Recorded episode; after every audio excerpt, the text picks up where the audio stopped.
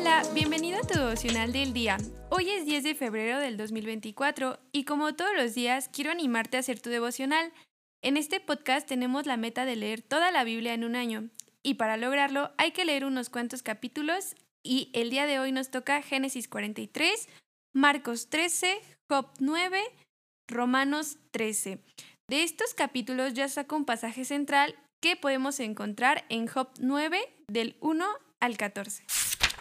Job entonces replicó, Aunque sé muy bien que esto es cierto, ¿cómo puede un mortal justificarse ante Dios?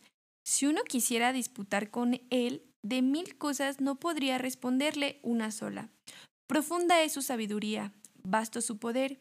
¿Quién puede desafiarlo y salir bien librado? Él mueve montañas sin que éstas lo sepan, y en su enojo las trastorna. Él remueve los cimientos de la tierra y hace que se estremezcan sus columnas.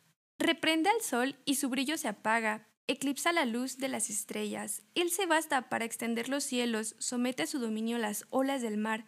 Él creó la Osa y el Orión, las Pleiades y las constelaciones del sur. Él realiza maravillas insoldables, portentos que no pueden contarse. Si pasara junto a mí, no podría verlo. Si se alejara, no alcanzaría a percibirlo.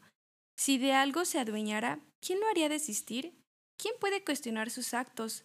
Dios no dispone el enojo. Aún Raab y sus secuaces se postran a sus pies. ¿Cómo entonces podré yo responderle? ¿Dónde hallar palabra para contradecirle?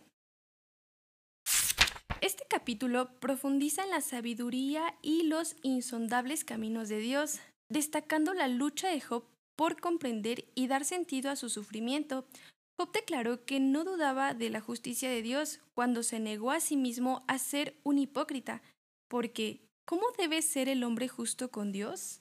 Ante él se declaró culpable de pecados más de lo que podía contarse, y si Dios contiene con él en juicio, no podría justificar uno de cada mil de todos los pensamientos, palabras y acciones de su vida.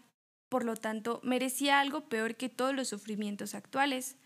Cuando Job menciona la sabiduría y el poder de Dios, olvida sus quejas, porque no somos aptos para juzgar los procedimientos de Dios.